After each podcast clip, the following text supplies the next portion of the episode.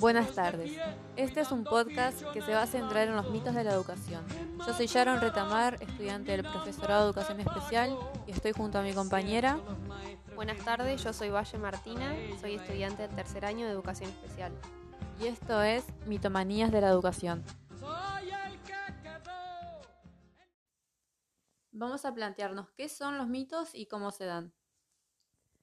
Bueno, a mí me parece que los mitos eh, son creencias que están arraigadas y que son compartidas dentro de la sociedad y también considero que de cierta forma desafían a las evidencias existentes. Eh, también te comento que al pensar las frases que se encuadraban dentro de los mitos eh, de la educación, se me abrió un espacio que considero como algo muy interesante y es el poder preguntarnos dónde aprendí esto, ¿no?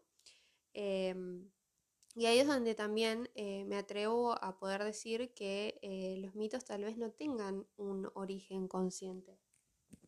Bien, y esta falta de origen entonces podríamos plantearla como media verdades y considerarlas debido a esa falta de argumentación y a ese sustento teórico como verdades, pero que tienen que ponerse entre paréntesis y sembrar una duda y un espíritu de reflexión en la sociedad. Totalmente, me parece muy interesante eh, eso que nos estás planteando. Eh, otra cosa que me interesa poder indagar es si en algún momento estos mitos eh, impactan o van a llegar a impactar dentro de lo que es la educación y lo que son los alumnos. Si me lo preguntas a mí, yo creo que las creencias en sí no crean directamente efectos en la educación, sino que por el contrario eh, van a tener efectos como si fueran reales verdades en el momento en el que un poder, y pongo como ejemplo el poder político, llegue a mediatizar o a compartir estos mitos. Y más adelante nos vamos a permitir compartir un ejemplo sobre esto para poder cerrar esta idea. También sería bueno que en la formación docente se tenga cuidado del manejo de estos mitos y siempre eh, tener esa prudencia y no mostrar preferencias o cualquier similitud ante cualquier eh, creencia que se ponga en juego. Totalmente, porque ahí terminamos avalándola y de cierta forma eh, en algún momento vamos a terminar siendo parte de la cadena que, que siembra estos mitos en la sociedad y que les da validez eh, que les da validez sin un sustento teórico y sin un pensamiento realmente reflexivo. Eh, también por ahí em, me interesa poder eh, pensar en qué mitos hemos escuchado dentro de, y en específico, como dije al principio, la educación argentina. Eh, uno de los grandes mitos que para mí, no sé si vas a coincidir, hay en la educación argentina, es la brecha que se creó entre la educación del pasado y la educación actual, ¿no? la educación del presente. Eh, esta frase, que seguramente la habrás escuchado, al igual que lo escuché yo en un montón de conversaciones, de que la educación de antes era mejor. Y si nos ponemos a pensar en ese de la educación de antes era mejor, tenemos que tener en cuenta que estamos hablando de una educación que partía desde una disciplina y que ponía en juego eh, en algunos momentos eh, los castigos. Em, te comento dentro de esto eh, que em, al recolectar las frases y poder elegirlas, em, nos pudieron compartir un relato, una docente, no desde su rol docente, sino de su rol como estudiante en su trayecto escolar, una experiencia sobre lo que adentraría, digamos, a la educación tradicional. Y este relato nos permitió sacar ciertos ítems que tal vez nos van a ayudar a ilustrarnos dentro de lo que es eh, la educación tradicional en su contexto histórico y la educación actual, que son totalmente incomparables. Eh, uno de los rasgos que encontré fue la diferencia social, por ejemplo. Eh, ella misma me, me, lo dijo, algo que me impactó demasiado, me dijo que ellos no se sentían hijos de nadie en ese momento. Eh, era tal así eh, la diferenciación del trato que había que no se los llamaba ni siquiera por su nombre. Y también por otro lado era un momento en el que se daba por hecho que la educación y que los contenidos sobre todo debían ser iguales para todos. Eh, entonces, imagínate que en ese momento ni siquiera podíamos hablar de lo que era la diversidad, la diversidad de contenido, la diversidad de alumnos y la diversidad dentro de la sociedad y de las aulas. Qué bueno que nos puedas compartir esa experiencia porque sí es totalmente verdad. Y se puede decir que esto se creía así porque se asociaba a las maestras de antes como que si eran eh, un modelo a seguir, un modelo mejor, y que aquella sociedad ya era jerárquica y respetaba a las autoridades y le, a toda institución estatal. Totalmente. Entonces eh, se dice que aquella autoridad docente era de origen porque no existía la oportunidad de criticar o pensar de forma opuesta a lo que ya se tenía implementado como lo que se tenía que hacer o como lo que se debía hacer. Totalmente, no había esos espacios eh, que de los que tal vez gozamos hoy, que son los espacios de pregunta, de, de poder eh, poner en duda todo lo que nos, eh, nos plantean. Y de eso que decías de que la autoridad docente en aquel momento era de origen, te podría plantear también que la autoridad docente de ahora, por el contrario, es de ejercicio. Creo que vas a coincidir conmigo, pero me parece que los maestros eh, que en este momento considero que están mucho más formados, eh, no por despreciar o desmerecer la tarea y el trabajo de los docentes eh, tradicionales, sino porque en este momento se los educa a los docentes en muchísimos campos que antes no se conocían, porque era un contexto totalmente diferente y una formación totalmente diferente.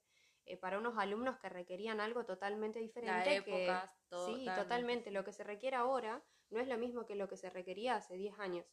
Entonces, eh, me parece que por esto es de ejercicio, porque eh, los maestros de hoy terminan siendo cuestionados y su legitimidad tal vez debe ser demostrada cada día, aunque sean mucho más formados o evaluados constantemente. Eh, bueno, saliendo de lo que desarrollamos, que fue una de las primeras frases que vamos a proponer en este podcast, eh, me parece que vamos a pasar ahora a reproducir algunos audios que nos han mandado algunas compañeras eh, de estudio en la carrera de educación especial y que me parece muy interesante para poner sobre la mesa y para poder debatir. Dale, dale, vamos a reproducir.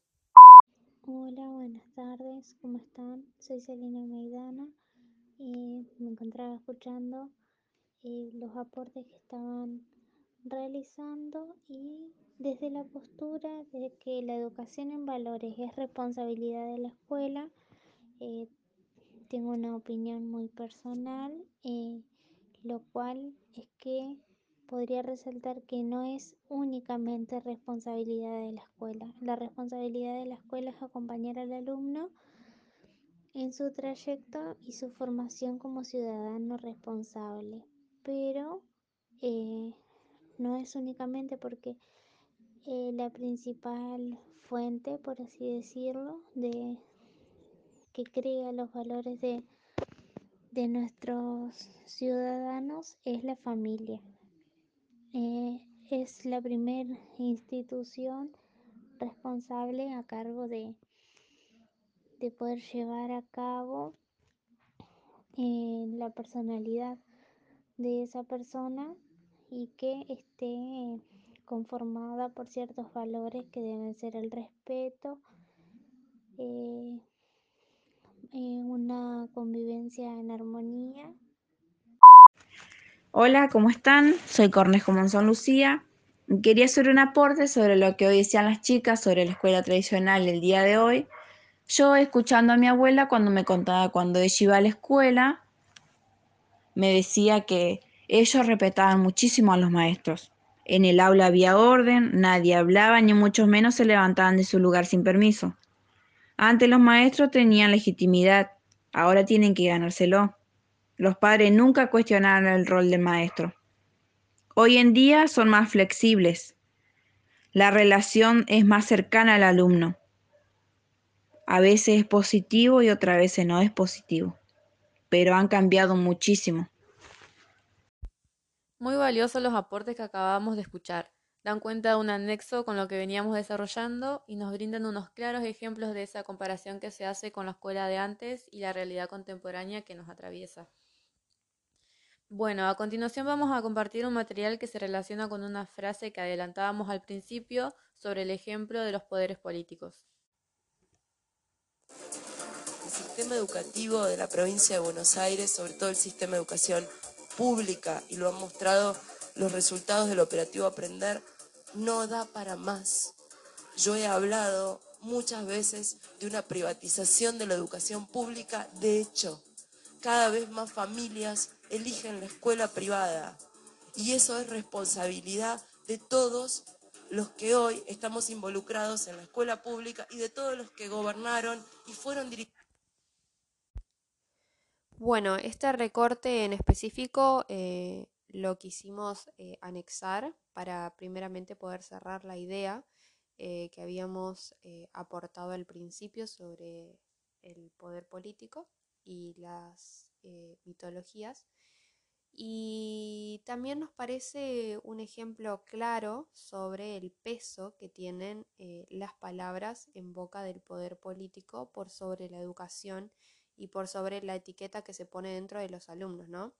Escuchar a esta gobernadora eh, decir que em, el problema de la baja en las matrículas eh, se, em, se, disminuye a, a, la elección mera de la educación privada por sobre la educación pública, ¿no? Como que si no hubiese un contexto en nuestro país, como que si los alumnos eh, no tuviesen realidades, sobre todo socioeconómicas, que estuviesen afectando sus trayectos escolares, como si todo eso no existiese, disminuir el problema solamente a, los padres actualmente eligen más a la educación privada por sobre la educación pública, por lo que la solución es privatizar las instituciones.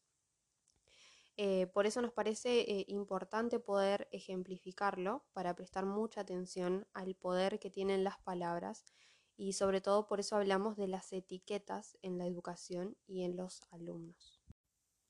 Bien, partiendo por lo que decía mi compañera anteriormente sobre el peso que tiene la palabra, podemos ver cómo muchas veces los medios de comunicación lo utilizan para transmitir ese mito que se tiene sobre la educación, sobre el modelo de educación eh, y cómo la Argentina tiene que copiar modelos de afuera, por ejemplo el de Finlandia, Chile, etcétera, sin tener en cuenta contextos sociales, económicos y culturales que atraviesan a la sociedad y que son los que van a influir en la educación del, alumno. Por eso sería preciso darnos la oportunidad de dudar y desafiar al mito, de construirlo y preguntarnos, ¿y si eso no fuera cierto?